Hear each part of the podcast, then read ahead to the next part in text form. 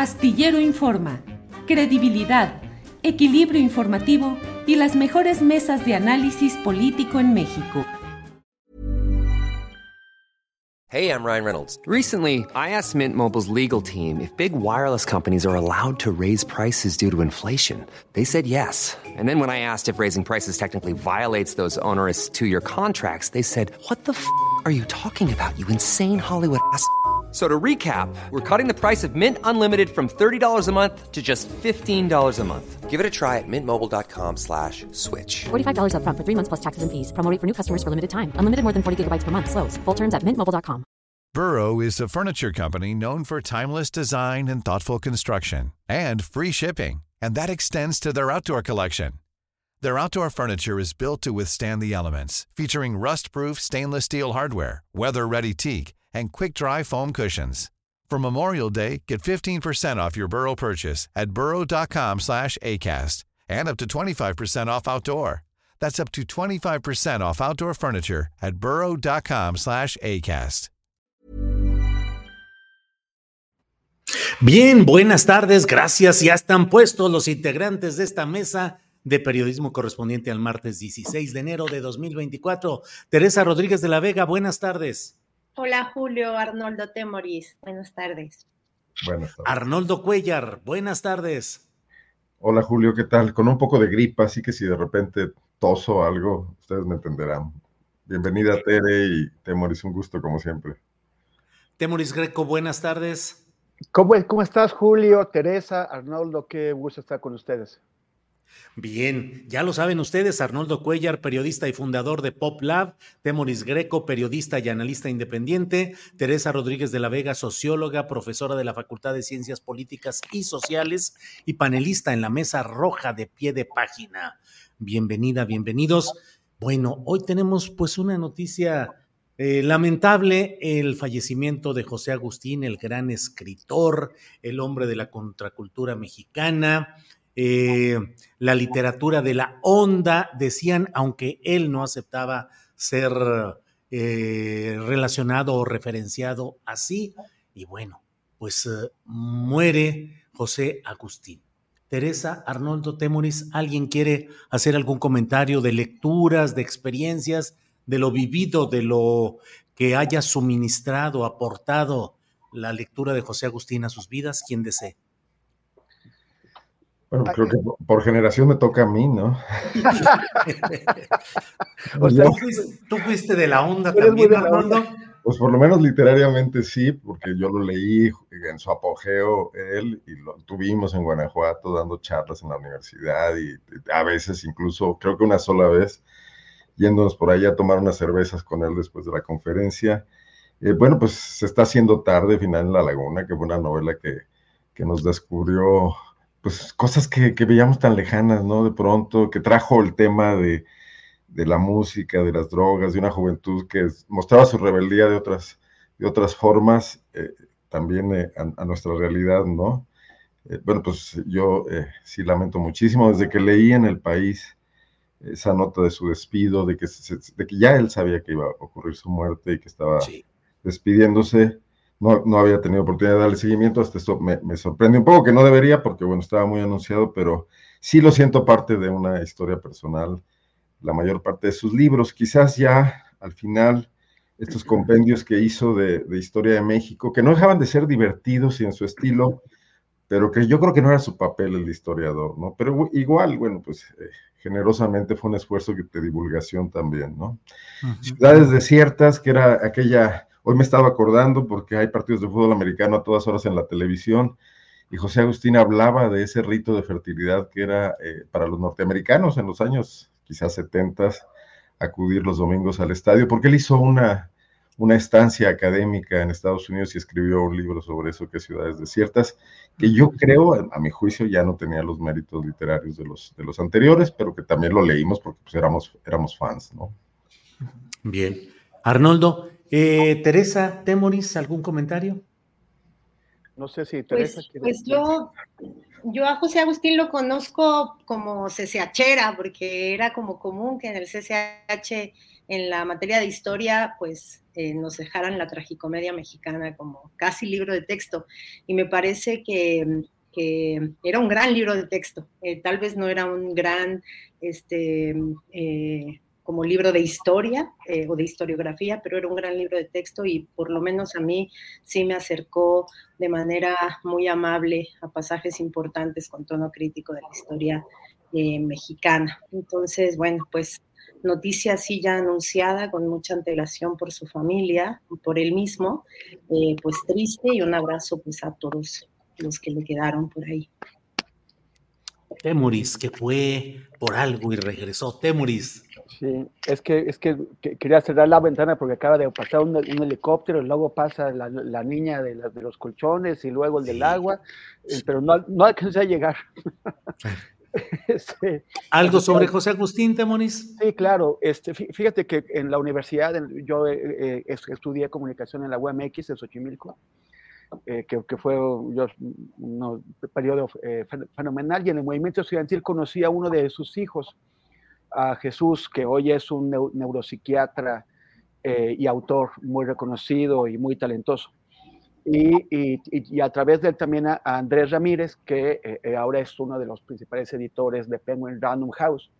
Y en aquella época, con un pequeño grupo de amigos, eh, hacíamos poesía, éramos poetas. Entonces andábamos de, de, arriba para abajo por el país, estábamos muy chavos. Y andábamos de arriba para abajo en, en, eventos y, y, todo. Fue también una época muy linda, en la cual eh, siempre que tuvo la, oportunidad, José Agustín nos, nos, echó la mano. Ya, obviamente, ya era una, una, una figura eh, reverenciada en esa época, eh, a principios de los años 90, pero siempre fue muy sencillo, muy amable y nos echó la mano y muy, muy amigable. Quién sabe cuántos chavillos como nosotros se, se le acercaban ahí a, a, a decirle que eran poetas y él nunca nos desmintió. Hizo mal, hizo muy mal. Pero, pero, pero bueno, muy importante, por supuesto, la tumba.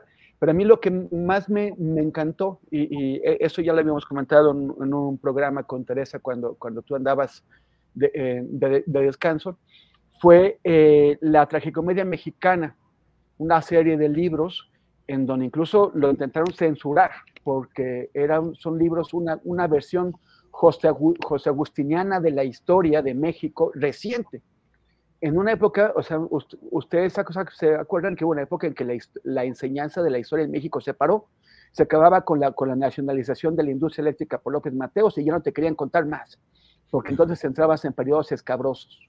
Y él, y él contó, o sea, fue la primera vez leyendo a, a, José Agustín que supe un poquito más del almazanismo, del enriquismo, de que esas elecciones con las que eh, las últimas elecciones de, la, de Lázaro Cárdenas en 1940 pues las, las urnas se disputaban a balazos y, y, también pasó por la represión, por la guerra sucia, por el 68, todo eso. Y me acuerdo que me contaron Chucho y Andrés que eh, solamente lo, lo, dejaron llegar hasta 1982. No querían que contara el último sexenio, el de, de, la, de la Madrid. Y José Agustín les, les dijo, ¿cómo no? si ustedes no me lo publican, yo voy a hacer como, pero yo voy a contar de la, de la, de la Madrid. Y pues bueno, fue siempre un, un, personaje, aunque en sus últimos años no lo vimos tanto, no fue tan, tan común que saliera de Cuautla, pues un personaje muy comprometido, muy comprometido con los procesos políticos del país, muy comprometido también con el apoyo a la juventud eh, que, que, entraba a la literatura.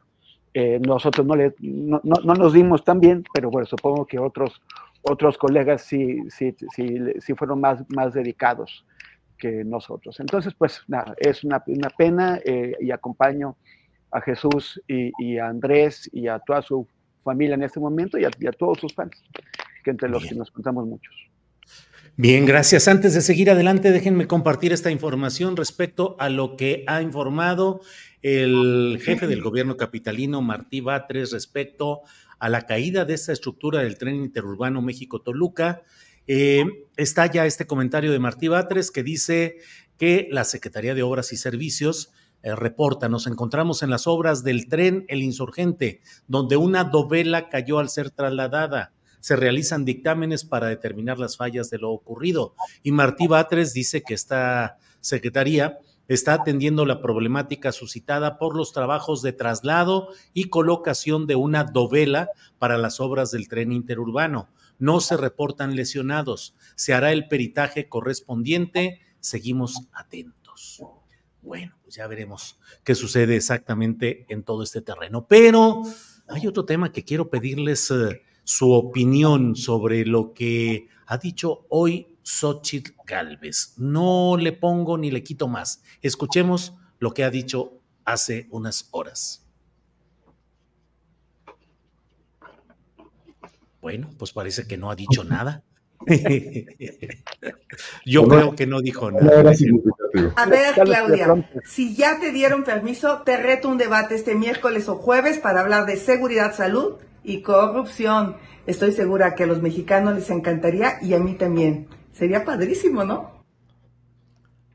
¿Qué les parece? O sea, mañana, mañana debatimos, ¿por qué no armamos mañana un debate nacional sobre temas que necesitan preparación, los moderadores, quién, por fuera del INE? Yo no sé qué opinen ustedes, pero me parece que es una soberana ocurrencia. Teresa, ¿qué opinas?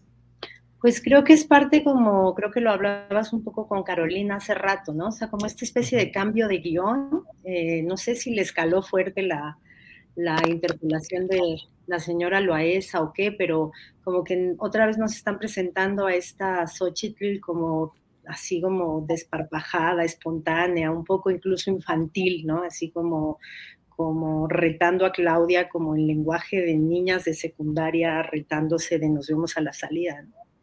Eh, me parece que no entiendo muy bien la estrategia ya de los publicistas de Xochitl, ¿eh? o sea, en, eh, esta mesa que hicimos acá con Temoris cuando andabas eh, de descanso, eh, yo hacía el símil de que ya le metieron como demasiados virajes a la figura de Xochitl, ¿no? O sea, como que empezaron con una figura muy coherente, pero de pronto esa figura coherente o más o menos consistente le empezaron a meter eh, un viraje para acá, un viraje para allá. Creo que este es un nuevo viraje y ya no se sabe a quién le está hablando Xochitl, no sabemos una hipótesis es que le esté empezando a hablar a los posibles votantes que estén dudando entre ella y Movimiento Ciudadano con esta nueva candidatura. No sé, o sea, yo la verdad que ya no sé leer eh, la campaña de Xochitl Galvez más que como algo que va en todas las direcciones, intentando agradarle a un público cada vez más grande, cada vez más diverso y cada vez como con menos enganche con ningún sector de voto duro, ¿no? Así es. Teresa, gracias. Arnoldo Cuellar parece una reactualización de Vicente Fox con el hoy, hoy, hoy. O sea, ella está emplazando a quien lleva, eh, va como puntera en las encuestas de opinión para que mañana o el jueves, digo mañana, miércoles o el jueves, se sienten a debatir, porque además sería padrísimo, ¿no? ¿Cómo lo ves, Arnoldo? Bueno, pero el exabrupto de Vicente, que le funcionó muy bien, ocurrió en la recta final de su campaña. Y más todo el mundo hablaba de que había sido un resbalón terrible, porque se hacían análisis, como también a veces suele ocurrir ahora, bajo parámetros anteriores a las realidades políticas que nos estaban eh, avasallando, entrando en, ese momento a, escenarios, ¿no? Eh, yo creo que aquí estamos frente al tema de lo que hemos dicho aquí antes, Julio, una candidata de diseño. O sea, eh, no hay una Xochitl Galvez espontánea. O sea, porque incluso las demandas de, para entrar a la mañana y todo ya estaban eh, avaladas, coachadas, asesoradas por el grupo de abogados de Claudio X González. Entonces sí me parece muy interesante el fenómeno político de una candidata que desde el principio se va construyendo como la receta exacta ante las carencias de la oposición, de la, de la imposibilidad de competir eh, con, el, avasallamiento de la cuarta transformación, de la popularidad del presidente, del proceso político interno de Morena, que no, no produjo lo que querían, fracturas, etcétera, ¿no? Pero en el camino, este diseño se va complicando porque al no funcionar unos asesores políticos llegan otros. Eh, eh, entonces, y, hay, mucha gente ha de estar metiéndole mano a eso y probando. Y, Xochitl Galvez debe traer un caos en la cabeza, por lo que le dicen que haga un día sí y otro no, y porque de todas formas nada da resultado. Las encuestas siguen mostrándose igual. Eh, al final, es el fracaso de que no existe un movimiento político genuino de ningún tipo de reivindicación detrás de esta candidatura, ¿no? Que pueda anclarse. Entonces todo va sobre el aire. O sea, es, tan fatuo como los tenis naranjas, de alguna manera, de todas formas. Nada más que acá hay tres partidos políticos apoyándolo, un engranaje empresarial y un conglomerado de medios de comunicación muy importante. Sí me parece un fenómeno inédito en México ver lo que va a ocurrir con esto. Bien, Arnoldo Temoris, ¿qué opinas de este reto de Xochitl a Claudia Sheinbaum para debatir mañana o el jueves? Fíjate que me tocó estar presente eh, en aquella ocasión con Fox, con Cuauhtémoc y con, y con, y con, la Bastida. Estaba cubriendo la campaña de, de Cuauhtémoc y se, se, reunieron en esa casa en Polanco para arreglar, eh, para, para, ponerse de acuerdo sobre, sobre cómo iba a ser el debate. Y Vicente Fox no quería debate. O sea, él, él, él tenía, tenía miedo porque él llevaba la, la, la delantera. O sea, no, no, no tenía nada que ganar con el debate y sí tenía todo que perder. Entonces la Bastida y sobre todo Cuauhtémoc empezaron a presionarlo, a decirle, y la, forma que, tuvo Vicente de reventar el diálogo fue eh, poner una condición imposible, que era hacer el, debate ese, esa misma tarde, y ya era tarde. Y, el debate ya estaba preparado, había maneras de hacerlo con condiciones, pero Fox no quería parecer como el que rehuyó el debate, pero sí como el que, el que emplazó. Y me acuerdo que Cuauhtémoc se paró así, se paró al lado de Fox que estaba sentado, mirándolo muy feo, como para e, exhibir, para, para, para, obligarlo a mostrarse todavía pues, más infantil que, que Fox. Y yo en aquel momento me parece que en general quienes estábamos ahí, tanto pro Fox como de los, o sea, de los demás y periodistas, sentimos que Fox había tronado, que lo habían reventado. Pero luego, eh, con su hoy, hoy, hoy, sus publicistas eh, supieron manejar lo del hoy, hoy, hoy y convertir la derrota en una victoria que ya lo, lo llevó navegando hacia, hacia las, las, las elecciones que, que, ganó. Y por último quedó en, muy mala posición. Pero a mí me parece que es normal. O sea, eso, o sea, Fox no quería realmente el debate porque en, en, en un debate, cuando hay un, alguien que lleva la ventaja con claridad, no tiene nada que ganar. Por eso también Trump se da el lujo de despreciar a sus rivales y decir, mira, me valen, háganle como quieran, yo no debato con ustedes, porque el, que va adelante es el que puede perder con un debate. Y, el que va atrás, sobre todo alguien con una distancia tan grande como la que tiene eh, Xochitl de, desventaja, pues tiene que buscar el debate y, tiene que hacerse la graciosa así, como que se, se supone que ese estilo ya Reforma dijo que Xochitl es Xochitl, según ellos, este, eh, pues, pues bueno, pues tiene que, a la desesperada, que buscar el debate. Pero bueno, yo ya, ya, ya, hay un acuerdo en el INE y, y yo también me parece que Claudia con toda tranquilidad puede decirle, lo vamos a hacer como está establecido, no se trata de improvisaciones y de, y de, y de hacer chistecitos como los que estás haciendo. Bien, bueno, pues ahora tenemos ya la respuesta que ha dado Tatiana Cloutier. Sí, Arnoldo. Pero además es pre-campaña. O sea, hoy no podría ocurrir. O sea, quizás si llama a Beatriz Paredes podría ser algo más interesante para ellos, porque ya tiene que hablarle a los militantes de los partidos políticos que la están apoyando. Y nada más como chisme, la parte guanajuatense que no está confirmada, es que dicen que Vicente Fox lo pararon de una comida y que traía ya una botella de tinto entre pecho y espalda cuando llegó a esa reunión. Lo han platicado algunos de sus cercanos. Bueno, muy bien. Eh, veamos ahora lo que ha respondido ya de inmediato Tatiana Cloutier. Adelante, por favor. No dejas de sorprender, Xochitl. Ahora, después de que nadie te hace caso, te quieres subir al primer grado. Y te quieres subir al primer grado poniéndote al tú por tú con Claudia. No son iguales la neta que no. ¿Y quieres hablar de temas espinosos? Claro que hablemos de temas espinosos. Dinos qué onda con tu casa. Y una cosa que la verdad me parece inaceptable es que una mujer, una mujer que quiere gobernar un país en donde la mayoría somos mujeres, empieza a denostar otra mujer. La neta es que yo creo que a la que no le dan permiso o por lo menos le indican qué hacer, eres, es a ti.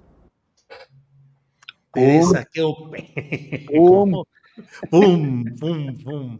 Teresa, ¿qué opinas? Ay, a mí de verdad me, me augura unos muy malos meses de pre-campaña, campaña, porque me parece que hay una tendencia a empobrecer el debate de todos los modos posibles. No sé qué va a contestar. Eh, ahí está un perro. Sí, no, pues ni modo, que participe también en el debate, no hay problema, Teresa. Este, no sé qué va a contestar ahora este, Xochitl. Yo ya nada más me la imagino, o sea, esta le contesta, la neta, la neta, yo nada más me imagino a Xochitl diciendo, tienen miedo, pa, pa, pa, haciendo como gallina. O, o sea, de verdad ya es como, como no hay debate de contenidos. Me parece que ahora no había visto la respuesta de Tatiana. Tatiana me parece que muy hábilmente en el mismo tono en el que puso Xochitl eh, las cosas, eh, le contesta. Me parece desafortunado que se cuelguen del que dan permiso, no te dan permiso. Ojalá eh, en alguien quepa la cordura de decir volvamos a poner eh, en medio los contenidos, los distintos proyectos de nación, eh, eh, respetemos al electorado, no les demos este show electorero de la política peleonera y envalentonada. entonces, bueno, espero que tal vez en la figura de Claudia como que las cosas se asienten un poco en un terreno un poco más serio, porque si no, vamos a escalar hasta que alguien empiece a ser como gallina o alguien cite a la salida a alguien más, o no sé, me parece como una especie de show adolescencial eh, que empobrece mucho y que además entristece eh, que se vista de estas interpelaciones a somos mujeres y tú que eres mujer y híjole, cuánto feminismo serio en medio de esto estaría ahorita bastante molesto. Sí, Teresa.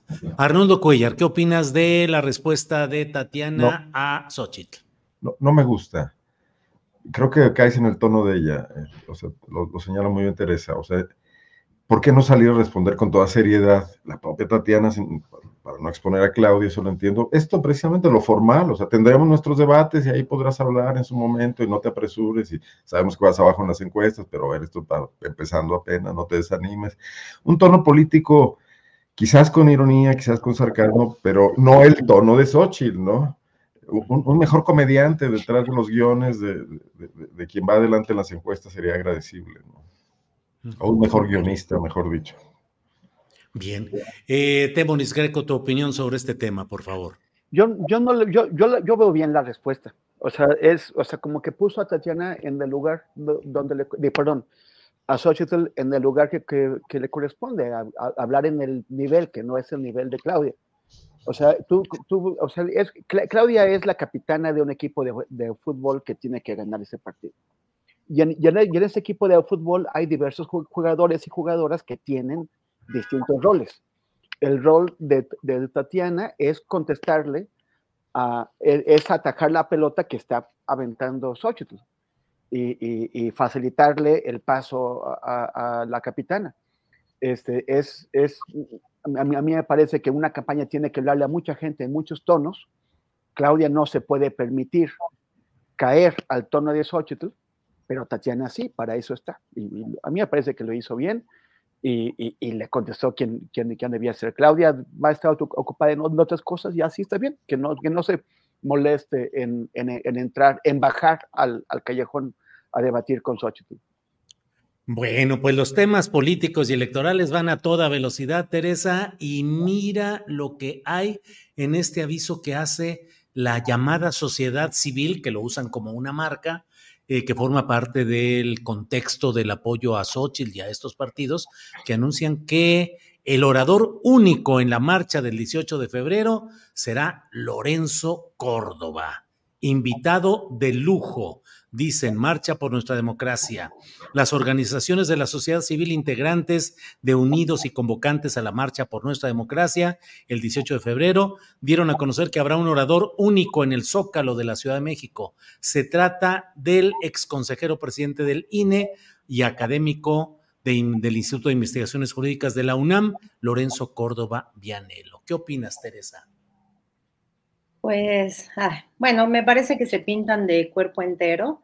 En la larga duración creo que habrá tiempo para analizar desde la academia, desde la ciencia política, la sociología, el momento y el proceso en el cual nos expropiaron eh, a la sociedad civil, ¿no? Estamos cumpliendo 30 años de ese movimiento que apeló a la señora sociedad civil y puso a este país de cabeza y a la política electorera eh, e institucional de cabeza que es el zapatismo, eh, y encendió esa mecha de una sociedad civil crítica, antisistema, que estaba verdaderamente cuestionando y que permitió mucho de lo que ahora está pasando en la 4T.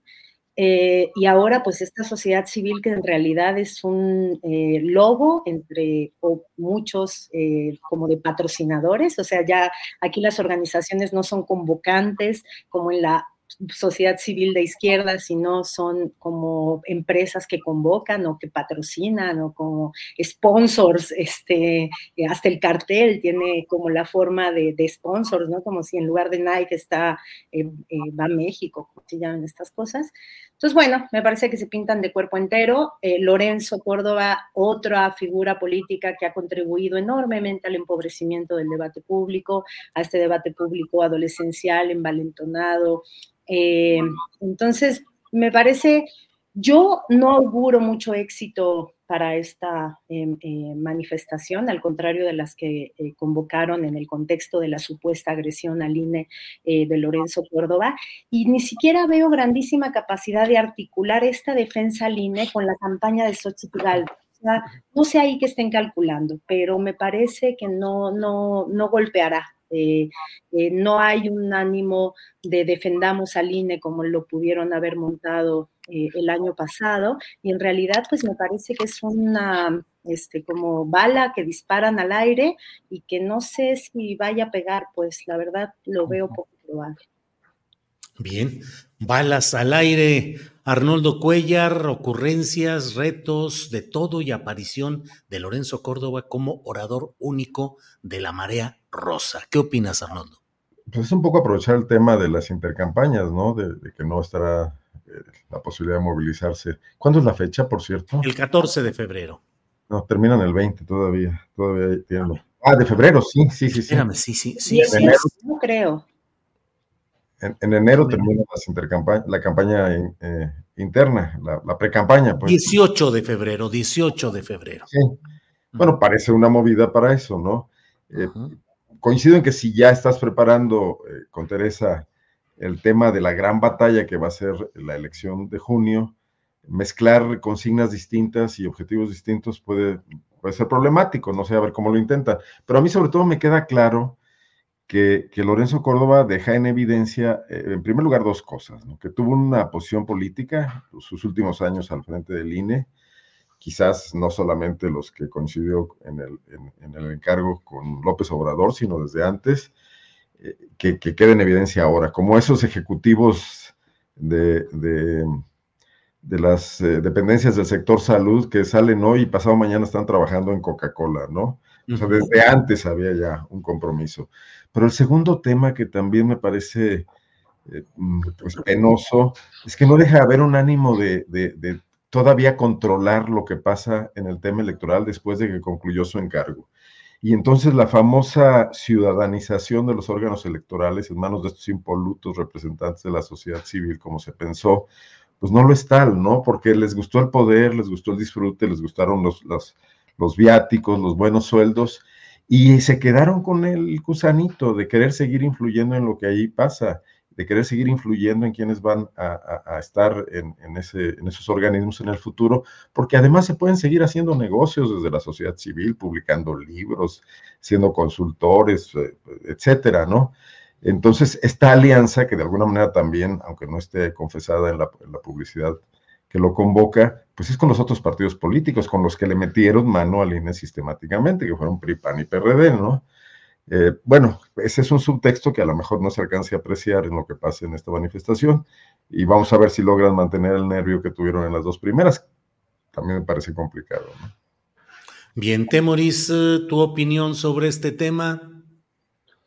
Bueno, pues yo creo que, qué desparpajo, ¿no? O qué desvergüenza más bien de, revelar que todo lo de, yo, defiendo al INE y todo lo de tomar a Córdoba como la gran figura apartidista que velaba por, por la integridad del sistema electoral, pues no era más que una maniobra política, una, una maniobra política que eh, yo también, yo aquí coincido con Arnoldo, que difícilmente tendrá el impacto que tuvo eh, la, primera marcha de, del INE, ¿no? De, de, Yo defiendo al INE. O sea, se apoderaron de color rosa, se, se, apoderaron de los, los, mismos organismos que, o no se apoderaron, pero son, los mismos organismos que convocaron a esas marchas, y ya, este, ya Lorenzo Córdoba, pues como directamente como, como, como, como, como figura política. Difícilmente le va a funcionar eso en la campaña de Xochitl, pero sí me parece que coloca ya a Lorenzo Córdoba, o sea, están trabajando más la figura de Lorenzo Córdoba para que en unos años pueda eh, ser, eh, estar entre los que podría tomar el, el, relevo de la oposición. O sea, sí, pues queda como posible candidato para el 2027 o para el 2030, me lo imagino en el 27 en la Cámara de Diputados y, eh, y, en, el, y en el 2030 aspirando a encabezar algún partido, lo que sea que quede de lo que hay ahorita, lo que sea que quede del PAN, y si el PRI si subsiste, que no lo creo, el PRD pues no, este, eh, o lo que haya nuevo, entonces Lorenzo Correa se habrá seguido posicionando. Entonces yo creo que le sirve más a él, más a él que, a, a Bien, pues Teresa, puras, puras noticias eh, muy positivas para la democracia mexicana, lo digo obviamente con ironía. Em, anuncia Manlio Fabio Beltrones su regreso a la política, buscará ser senador por Sonora, su hija Silvana lo es actualmente, eh, irá en, muy probablemente será la fórmula del frente, ahora no sé cómo se llama, Fuerza y Corazón por México, eh, se irá podría ir con Lili Telles como candidatos al Senado por Sonora. ¿Qué opinas del regreso de Manlio Fabio a la política activa? Nunca se ha retirado de la política, pero ahora va buscando nuevamente ser senador de la República. Teresa. Pues me parece que nos faltaba esa estampita, ¿no? Si hubiera como un álbum de estampas de, los sinvergüenzas 2024, pues faltaba la estampita de Beltrones. Hey, I'm Ryan Reynolds. Recently, I asked Mint Mobile's legal team if big wireless companies are allowed to raise prices due to inflation. They said yes. And then when I asked if raising prices technically violates those onerous two year contracts, they said, What the f are you talking about, you insane Hollywood ass? So to recap, we're cutting the price of Mint Unlimited from $30 a month to just $15 a month. Give it a try at mintmobile.com slash switch. $45 up front for three months plus taxes and fees. Promoting for new customers for limited time. Unlimited more than 40 gigabytes per month. Slows. Full terms at mintmobile.com. Burrow's furniture is built for the way you live. From ensuring easy assembly and disassembly to honoring highly requested new colors for their award-winning seating, they always have their customers in mind. Their modular seating is made out of durable materials to last and grow with you. And with Burrow, you always get fast, free shipping. Get up to 60% off during Burrow's Memorial Day sale at burrow.com slash ACAST. That's burrow.com slash ACAST. burrow.com slash ACAST. Eh, y pues nada más cambian de equipo, ¿no? Estas, estos álbumes nada más siempre tienen las mismas caras y a veces salen por el PRI, a veces por el PAN, a veces por el PRD, a veces por Morena, pero esa estampita nos estaba faltando y ya llegó, eh, empezandito el 2024 regresa Beltrones. Mira, me parece que mm, es como nuevamente eh, la expresión del proceso electoral que se avecina, ¿no? Están todas las piezas de esta así llamada derecha moderna, que ha hecho de la concertación entre el centro derecha y la derecha su, su respuesta eh, al gobierno de la 4T y que en realidad pues eh, es una fórmula que venían ensayando desde el Pacto por México, ¿no? Es decir, esta gran alianza cuando pierde hegemonía el PRI, cuando pierde hegemonía el PAN, esta gran alianza entre el centro derecha y la, y la extrema derecha, antiderechos, etcétera, ¿no? Eh, me parece que la dupla Beltrones-Lili Telles eh, lo dice todo, ¿no? Es la extrema derecha representada por Lili Telles y este PRI eh, eh, intergeneracional, ¿no? Este, esta bisagra entre el viejo PRI más dinosauril y este nuevo PRI de principios del siglo XXI que ha hecho, reitero, de esta coalición entre centro derecha y extrema derecha su modo de seguir incidiendo eh, en la política. Y regresa Beltrones sin que se haya aclarado pues el escándalo de corrupción que lo implicaba a él y a su hija, y regresa, aparece además como más o menos en blandito, ¿no? Eh, sin grandes eh, señalamientos. Entonces, bueno, nuevamente un proceso electoral que le abre la puerta a toda la sinvergüenzada que ha dejado el país como, como lo tenemos, ¿no? Bien, Teresa. Eh, Arnoldo Cuellar, el regreso de Manlio Fabio, y me atrevería a decir de muchos otros personajes, no con esa eh, exposición pública tan fuerte como Manlio Fabio a nivel nacional, pero muchos que van por ahí, por esa misma senda. ¿Cómo ves el regreso de estos mastodontes o dinosaurios, Arnoldo Cuellar? Bueno, estaba disfrutando mucho la entrevista que le hace Luis Alberto Puente de, Proyecto. Luis Alberto, Medina, Medina. de Proyecto Puente a Manlio Fabio Beltrón. Yo, yo, le quisiera recomendar a Temoris que si algún día tiene dificultad para encontrar un personaje para algún proyecto donde necesite alguien parecido a Don Corleone, que ahí está un casting exacto, porque los gestos de Manlio, con la intimidación de repente cuando le hacen preguntas complicadas, que ya es un tic, ¿no? Ahora, Manlio se pactó con Alito desde que en el Senado se fracturó el PRI. Y, la prueba fue el, coordinador que quedó, que fue Manuel Añorbe, ¿no? Sí. Que es gente vinculadísima a Beltrones. Yo creo que es. un pacto político viejo de estos priistas viejos que no se leen las cartas entre sí. Entre ellos no hacen papelitos para repartirse nada y no se traicionan, ¿no? Porque todo está muy arreglado en otros términos. Es Marco Cortés ahí el ingenuo. Saben hacerlo, ellos sí saben hacerlo. Sí, pero no, no lo firman en una servilleta en un restaurante, ¿no? Que por lo menos Lorenzo Córdoba, cuando llegue a, dirigir algún partido político, como dice Temoris, quizás utilice papel membretado, porque es más formal.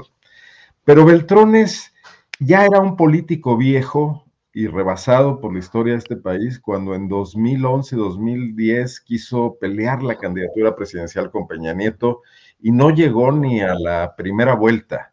O sea, Beatriz Paredes fue más digna en su aventura ahora, en 2023, que Manlio Fabio en aquella ocasión, porque además, siendo un político que domina los, eh, los lenguajes ocultos y los resortes y las palancas de la, de la vieja política mexicana, no pudo con un chavo que traía toda la lana del mundo y el apoyo de los medios y de Televisa, etcétera, eh, yo me acuerdo de una reunión donde algunos viejos políticos, alguna senadora le decía, Manlio, ¿cómo es posible que vayamos a dejar que llegue Peña Nieto o a acabar con el PRI? Y la senadora tenía razón. Pero Manlio no pudo hacer nada porque sencillamente él ya no le decía nada a ese electorado. Y me refiero al electorado que todavía se identificaba con el PRI. O sea, en las encuestas ni siquiera aparecía.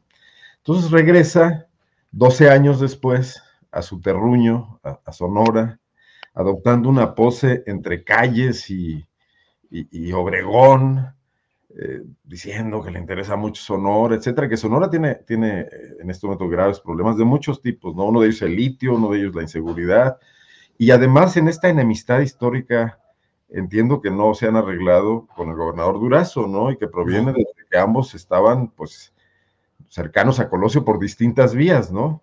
Ajá. Eh, entonces, pues sí va a ser interesante lo que ocurra ahí. Y creo que Lili Telles, pues bueno, es una convidada de piedra. Es más, no sé quién vaya en primer lugar de la fórmula y quién en segundo, porque seguramente uno de los dos no entrará. Ah, recuerden que la fuerza política perdedora solamente mete a un senador. Entonces, incluso si cuando se entere de eso Lili Telles, a lo mejor va a armar algún escándalo. Eh, mm, me parece, el, sobre todo ya un poco para concluir, pues lo, lo ¿qué será? Lo, falso de este intento de reformular eh, un movimiento político que quisiera pelear la narrativa de una eh, fuerza que se ha apoderado de los destinos de México y que lo lleva por mal camino, recurriendo a los peores ejemplos del pasado. Eh, porque por debajo de Xochitl Galvez y por debajo de la Marcha Rosa del próximo febrero, lo que están son estos acuerdos políticos de los manlios y de los alitos, que son los que realmente van a llegar a posiciones de poder en las cámaras y que son los que, los que realmente se va a tener que sentar a negociar Claudia Sheinbaum y su gobierno, ¿no? Eh, más allá de la anécdota, no va a estar ahí ya Xochitl Galvez, quizás ya ni siquiera esté Claudio X González, porque habrá mostrado un gran fracaso en su conducción de la oposición política mexicana, pero sí estarán estos personajes que van por cosas muy concretas ¿eh? y que van a negociar aspectos muy puntuales del manejo de las cámaras y del manejo de las decisiones en las cámaras a cambio de beneficiar sus intereses y de proteger sus, sus cuitas, que todavía deben traer por ahí muchas, ¿no? Bien, Arnoldo. Temoris, tu opinión sobre este regreso de Manlio Fabio. Y no dejo de pensar, bueno, en Morena también tienen su Jorge Hangron, que a lo mejor no será diputado o presidente municipal expresamente, pero que es un nuevo poder agregado a la nómina o al escaparate morenista. Temoris, tu opinión, por favor. Qué, horror eso último que acabas de decir. Qué, qué, cosa, bueno, es, es como ya más, más allá de lo, que, de lo creíble que hayan ido a, la pepena a, sacar a este señor Hank Ron de, de, los, de los más bajos fondos. Pero bueno, este, pues, con, lo de, con lo de Beltrones, hay, hay, un, hay un lugar, yo creo que mucha gente se acuerda, que eh, este pequeño país que se llama Principado de, Andorra, que es una de esas anomalías históricas europeas como Liechtenstein o San Marino, que, que, siendo súper pequeño, justamente en los Pirineos, entre Francia y España, eh, tenía una, una, legislación fiscal súper permisiva y también un secreto bancario súper duro que estaba todo pensado para que eh, los, los, corruptos y los sucios de, de, Europa y de todo el mundo pudieran esconder ahí su lana. Entonces ahí estuvieron escondiéndola y, era así un país como con 17 mil habitantes y 20 millones de cuentas bancarias con así un montón de, dinero ahí escondido. Hasta que la presión de la, de la, Unión Europea y de algunos acuerdos internacionales forzaron a Andorra a flexibilizar un poquito o, abrirse un poquito, a, a tener un poquito más de transparencia. Entonces ahí descubrieron que los corruptos mexicanos del Calderonato y del Peñato pues estaban todos metiendo su lana ahí, iba ese señor Juan del Collado, este abogado famoso, súper corrupto, a meter dinero, no sé qué, y entre esos, un día llegó una joven de 26 años que se llama Silvana, que en aquel momento no había tenido ningún cargo público, ninguna forma de, demostrar eh, eh, que había amasado una fortuna, llegó así casual, con 10 millones de dólares, y los, y los guardó en, en Andorra. Cuando las cosas cambian, cuando la ley cambia, la, eh, Fiscalía Andorrana le, empieza a preguntar, oiga, eh, joven Silvana, ¿y esta lana qué? ¿De quién es? ¿De dónde, de dónde la sacó? ¿Qué, ¿Qué, hizo? Bueno, pero también otra cosa que hizo la, PGR de Peña Nieto fue simular procesos. Simular, por ejemplo, una investigación sobre Silvana y, y luego sacar un informe falso que enviaban a Andorra y le, decían, todo está bien. O sea, eso lo, lo, hicieron con ella y lo hicieron con otro montón de gente, de, de, los corruptos de la época. Le, decían a los, a los, andorranos, no, nosotros ya investigamos a fondo y, y, no encontramos nada mal, ese dinero es, es correcto. Entonces la Fiscalía andorrana archivó el caso contra Silvana y contra Manlio Fabio Beltrones. Pero ya cambiaron las cosas, ya hay nuevos datos, y la fiscalía reabrió el proceso en julio del año pasado. O sea, en este momento los Beltrones están bajo investigación en Andorra. Entonces, entre otros beneficios que, a, los Beltrones les, gustaría obtener, pues sería fuero, ¿no? Casual. Tener seis años, o sea, que, la hija repita, que el papá eh, eh, llegue a la senaduría y tener seis años en que la ley mexicana los protegería de las acciones de la Fiscalía eh, Andorrana hasta que prescriba el delito y ya se pueden olvidar de eso. Eso es también un, tema a considerar, por qué de, pronto al, señor Mario Fabio le, le interesa eh, regresar a la política aquí. Bien, gracias. Em, Teresa, pues vamos a ya encaminándonos al final de esta mesa, pero hay temas eh, Donald Trump gana la primera, el primer proceso interno del Partido Republicano en Iowa y se coloca, al menos según todas las percepciones, como el candidato que lleva una delantera muy fuerte, al menos en las percepciones de encuestas de opinión, y amaga con cerrar la frontera de México. México y su frontera nuevamente como bocadillo especial para el banquete trompista. ¿Qué opinas, Teresa, de esa perspectiva de triunfo de Donald Trump y del amago respecto a cerrar la frontera? Teresa. Pues me parece que el triunfo ya es más o menos inevitable, ¿no? Me parece que ya es el escenario que todo parece indicar que va a, imponerse. Eh, yo me quedo con la tranquilidad que mostró el presidente en la mañanera respecto a que la declaración es parte del guion electoral. Eh, Donald Trump sabe que es un tema sensible para parte importante del electorado al que quiere convocar y lo dice eh, cada vez que necesita como que acentuar su, su mayoría y las preferencias electorales. Eh, creo que me quedo con la tranquilidad de que pues, un cierre de fronteras es este, eh, inviable en términos eh, de la dependencia económica entre las dos naciones y sin embargo, pues saber que un gobierno, un nuevo gobierno de Donald Trump, pues nos deja un escenario muy complicado en el tema, pues quizás uno de los tres más sensibles, que es el tema de la migración. ¿No? Eh, nos, nos, esperan años muy complicados. No han sido años que se hayan aligerado con el gobierno Biden, así que tampoco cambia eh, mucho este eh, panorama, pero sí un nuevo gobierno de Donald Trump, pues hace que el sensible tema de las personas que migran a través de nuestro territorio y de la propia expulsión de personas del país, pues siga estando en el centro como un tema muy, muy, muy lejos de ser resuelto en márgenes humanamente aceptables, ¿no?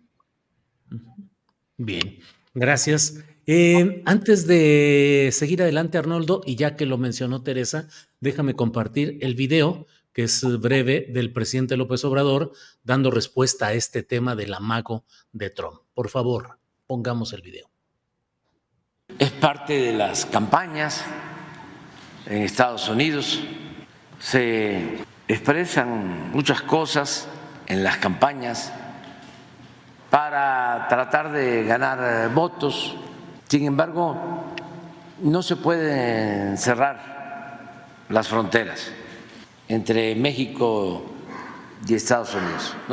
Es indispensable la buena vecindad. Imagínense cerrar la frontera un día, lo que significa de pérdida para las empresas estadounidenses y mexicanas, para las dos naciones. Todo esto tiene que ver con las campañas. Ayer hubieron elecciones, están celebrándose elecciones en los partidos. Va arriba el presidente Trump, le ha ganado a DeSantis que también tiene un discurso antiinmigrante. Bueno, pues esa es la postura. ¿Cómo ves, Arnoldo Cuellar, el avance de Trump y este nuevo amago? Arnoldo. Pues yo creo que no habría que estar tan tranquilos, porque al final de cuentas la xenofobia y la discriminación y el racismo son temas a los que los candidatos aluden porque saben que hay una sensibilidad al respecto en una población que se siente amenazada, sobre todo en estas ciudades en estos países del primer mundo que ven las olas migratorias como una amenaza, que le hablan a ese electorado para tratar de ganar las elecciones y que lo que tendríamos que estar pensando en contrarrestar, en combatir, en de alguna manera eh, debatir sería por qué están pensando eso. Eh, también el tema de, de, lo que se pensó en un momento como el Tratado de Libre Comercio, como una solución global para los tres países que lo firmaron y que al final del día no ocurrió porque se trasladó, eh, se, trasladaron fuentes de empleo hacia México con mano de obra más barata que acá ni siquiera produjeron un desarrollo equivalente al que producían en, en las ciudades norteamericanas donde estaban, pero que allá también empobrecieron a una clase obrera y que generaron un doble problema que también hace de nueva cuenta que haya este miedo al extranjero entre estas poblaciones y además un resentimiento grave por las decisiones que se tomaron, ¿no? Pues creo que es una cuestión muy compleja. Al final del día, eh, ya cerrar la frontera es, es, inviable, como lo dice muy bien Teresa, porque sobre todo el flujo de mercancías está absolutamente normalizado entre los dos países y no una ni dos veces, o sea, hay, hay manufacturas que cruzan la frontera varias veces en su proceso de producción. Lo que no pueden cruzar son las personas, ¿no? Y los capitales, el dinero, pues también está fluyendo y no precisamente para bien, ¿no? Porque además de las remesas, seguramente también se está produciendo otro tipo de, transacciones que no tienen que ver con asuntos legales ni tan transparentes.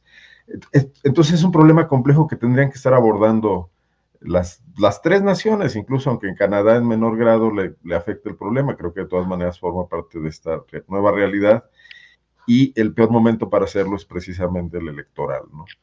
Eh, pero si aumenta la temperatura de la, resistencia del electorado norteamericano contra la migración y eso le da el triunfo a Trump, también le, exigirá una política en ese sentido con la que él también tratará de ser complaciente.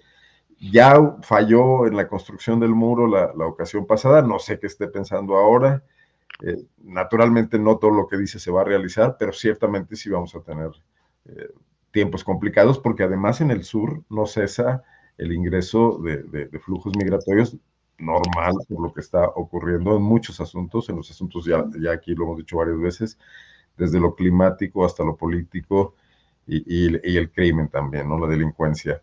Entonces, mientras no volteemos a ver esto, que, creo que no hay en este momento condiciones como un problema de esa zona que se quiso eh, construir como una zona de prosperidad y no únicamente de cada uno de los países que están en ella, creo que estamos frente a graves problemas.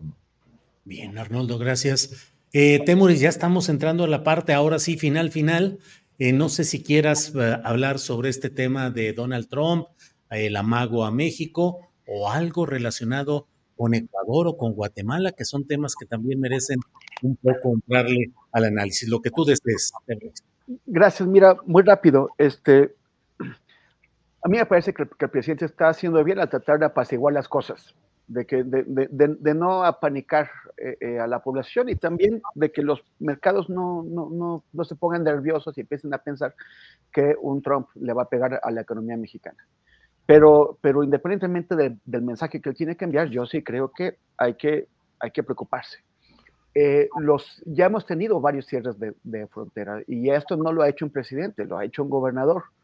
George, George Abbott de, de, de, Texas. Y cada vez que cierra la frontera, aunque lo haga por poco tiempo, genera eh, muy, eh, muchos eh, problemas económicos, problemas a los transportistas, a las, a las empresas de ambos lados de la frontera que dependen de un, de un flujo sostenido de, de, de partes, de, insumos. Entonces, el, el tema es que viene un Trump que parece, o al menos en su discurso, peor que, el anterior. Un Trump que ya dijo que, le, no, le importaría ser dictador por un día. Un Trump que ha dicho que va a tomar venganza contra muchos de sus rivales políticos, pero también contra muchos funcionarios eh, eh, estadounidenses que calladitos, como por debajo del agua, eh, intentaron impedir que, que, sus decisiones pues, más desastrosas tuvieran mayor impacto, que operaron para, para controlarlas. Los, los funcionarios, por ejemplo, del, del sistema postal, que hicieron lo, lo, posible porque funcionara bien el voto por correo, a pesar de que, de que Trump insistía en que, en que no tenía que darse ese voto por, por correo em, y que había fraude ahí. Eh, y, y, es un, y, en general, tanto él como los republicanos han radicalizado su discurso antimigrante, su, su discurso eh, eh, de, tomar actitudes contra los derechos humanos y contra los acuerdos binacionales en la, en la frontera. Eh, tienes a, Ron DeSantis, bueno, a varios compitiendo con Trump para, para, para, ver quién es, quién es más radical y también forzando a los demócratas a, a moverse en, ese, en, en, ese, en, esa dirección.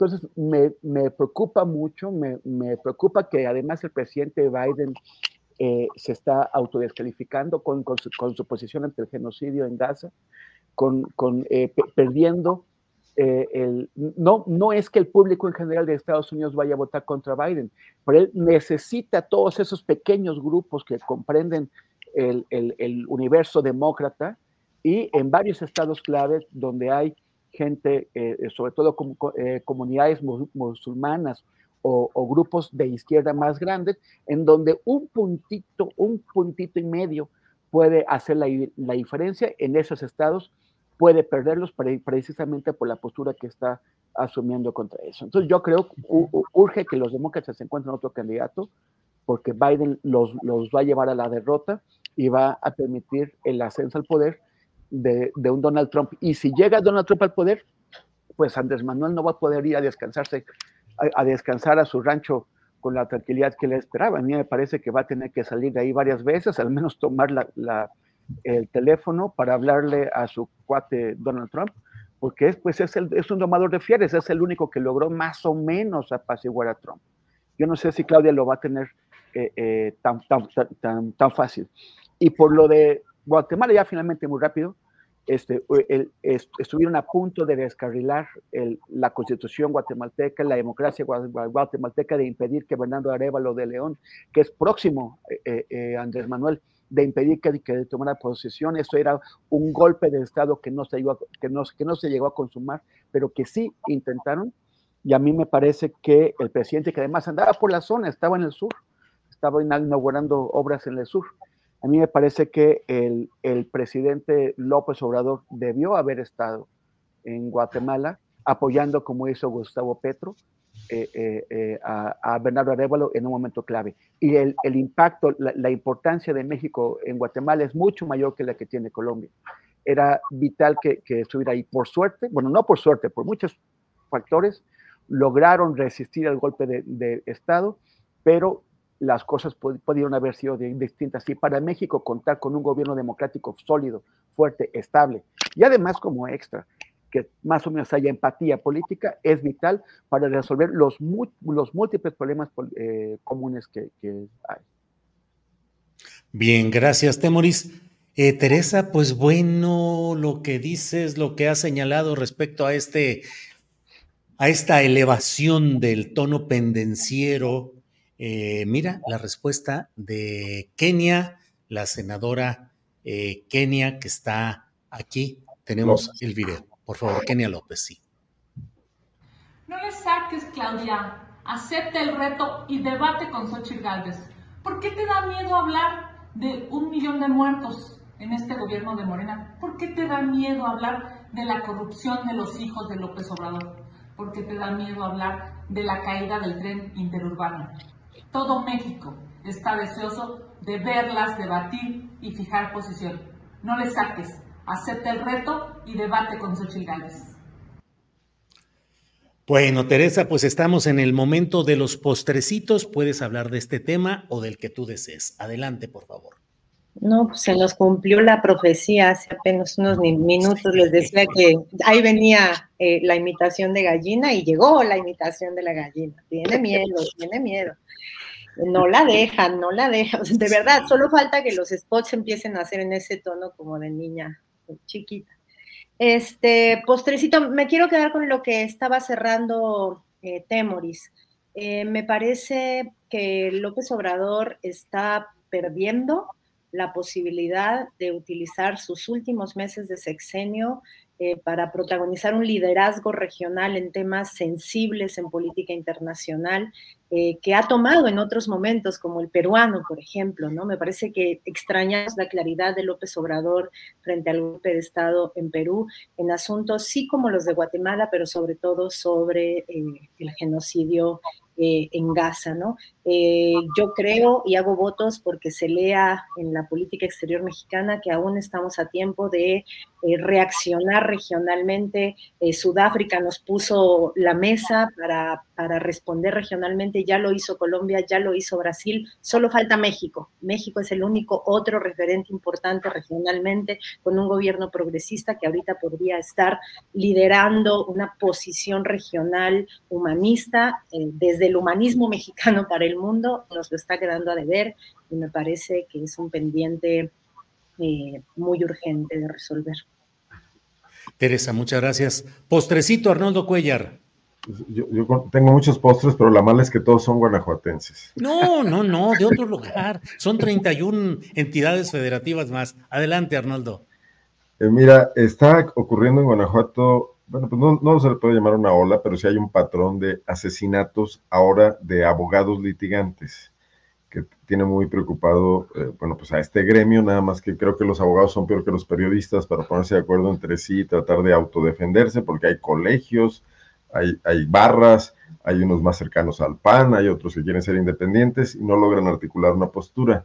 Pero lo que sí se observa es eh, al final del día una afectación a los ciudadanos que necesitan una defensa de sus derechos, porque si hay abogados que ya no están aceptando casos, casos por ejemplo de, de, casos civiles de cobranza o casos penales o de defensa de víctimas, pues ahí eh, ocurre una, disminución pues de, su capacidad de, tener sus derechos a salvo, ¿no? Tener algún, algún tipo de instancia para defenderse. Frente a esto, pues no hay respuestas oficiales. El gobernador del estado, Diego Sinúa Rodríguez Vallejo, se ensarzó en una polémica esta semana porque le ha sido muy criticado el hecho de que destinó 200 millones de pesos en lo que ya se convirtió en una moda regional. Bueno, lo hace la Ciudad de México, lo hace, lo hizo Queret, lo hizo Aguascalientes y ahora lo hace Guanajuato de traer artistas de postín, de postín de hace 20 años, ¿eh? porque van a traer a los Backstreet Boys y cosas por el estilo a dar conciertos gratuitos en la Feria de León, que luego ni son tan gratuitos porque hay zonas VIP donde ellos les regalan boletos a algunos de sus invitados y cuando le dijeron al gobernador que esto era un desperdicio, que 200 millones de pesos no lo tenía el Instituto de la Mujer de Guanajuato, no lo tenía la Comisión de Atención a Víctimas, no lo tenía la Procuraduría de los Derechos Humanos, que de todas maneras no sirve para mucho, contestó que había un resentimiento social inverso. Se nos convirtió en sociólogo aquí con, el perdón de Teresa y dijo que los... Eh, los que sí podían viajar a escuchar conciertos en el extranjero estaban resentidos porque él estaba trayendo conciertos internacionales para que la gente en León gratuitamente y que no podía acudir de otra manera fuese y los escuchara. Bien. Así las cosas, pero no le importa el tema a los abogados, no le importó el tema de las masacres del fin de año, eh, etcétera. Bien, Arnoldo. Temoris Greco, por favor, postrecito. Pues solamente invitarlos a a, leer nuestro nuevo proyecto Mundo Abierto. Hemos seguido con la cobertura de lo que está ocurriendo en, Gaza, en Israel, en Palestina, además de ya empezar a incluir otros temas. También tratamos el tema del, fracasado intento de golpe del Estado contra Bernardo Arevalo en, Guatemala. Pueden encontrar las, ligas en mis redes sociales eh, con arroba temoris en todos lados. Y, también, este, para que nadie sea mal pensado y digan que estoy haciendo propaganda encubierta para Claudia Sheinbaum, no, este no es el perfil de Claudia Sheinbaum. No tiene la colita ni nada, tiene una, una, una escalerita aquí muy mona. Este, no, es el nuevo libro de mi muy querida amiga y gran escritora Beatriz Rivas, Voces en la sombra. Sí. Muy bien, sí, porque ya aquí estábamos viendo eh, la colita de caballo, como que qué onda, ¿no? sí. Bueno, pues este, Virginia Woolf. ¿eh? ¿Eh? Yo pensé que era Virginia Woolf. sí, sí, sí, también, también tiene un perfil parecido, muy famoso. Así es, ese, ese es el, el, son los postrecitos. Bueno, Teresa Rodríguez, muchas gracias y buenas tardes. Buenas tardes, Julio. Un abrazo, Temoris Arnoldo. Arnoldo, buenas tardes. Gracias, Julio. Qué buena sorpresa tener aquí a Teresa Rodríguez de la Vega. Ojalá estés más seguido. Temoris, como siempre, un abrazo. No dijiste qué tal está la novela. No, no, buenísima, buenísima. Yo no le he leído, pero mi padre ya lo hizo y, tiene toda, toda su recomendación. Él se ha leído todo lo de, lo de Beatriz, entonces es este ya, ya fan de en la, en la bolsa. A mí me falta todavía. Muy bien, gracias. Temoris, gracias, buenas tardes. Gracias, Julio, Teresa, qué gustazo, Arnoldo, y, a, ver cuándo nos juntamos aquí en Ciudad de México para irnos allá, ¿saben dónde? Ya no más que Arnoldo Cuellar nos diga cuándo va a la Ciudad de México, yo me programo y nos echamos un allá saben dónde. Con mucho gusto. Lo que pasa es que a Arnoldo se le hace difícil porque, porque no caben los autobuses, los asientos están juntos. Tiene que rentar dos asientos. déjame salir de mi catarro y empiezo a hacer planos. Por eso, por eso anda en Reno. Gracias, hasta pronto. Small details are big surfaces. Tight corners are odd shapes. Flat, rounded, textured or tall. Whatever your next project, there's a spray paint pattern that's just right. Because Rust new Custom Spray 5 in 1 gives you control with five different spray patterns. So you can tackle nooks, crannies, edges, and curves without worrying about drips, runs, uneven coverage, or anything else. Custom Spray 5 and 1. Only from Rust Hola, buenos días, mi pana. Buenos días, bienvenido a Sherwin Williams. ¡Ey! ¿Qué onda, compadre? ¿Qué onda? Ya tengo lista la pintura que ordenaste en el ProPlus app. Con más de 6.000 representantes en nuestras tiendas listos para atenderte en tu idioma y beneficios para contratistas que encontrarás en aliadopro.com. En Sherwin Williams somos el aliado del PRO.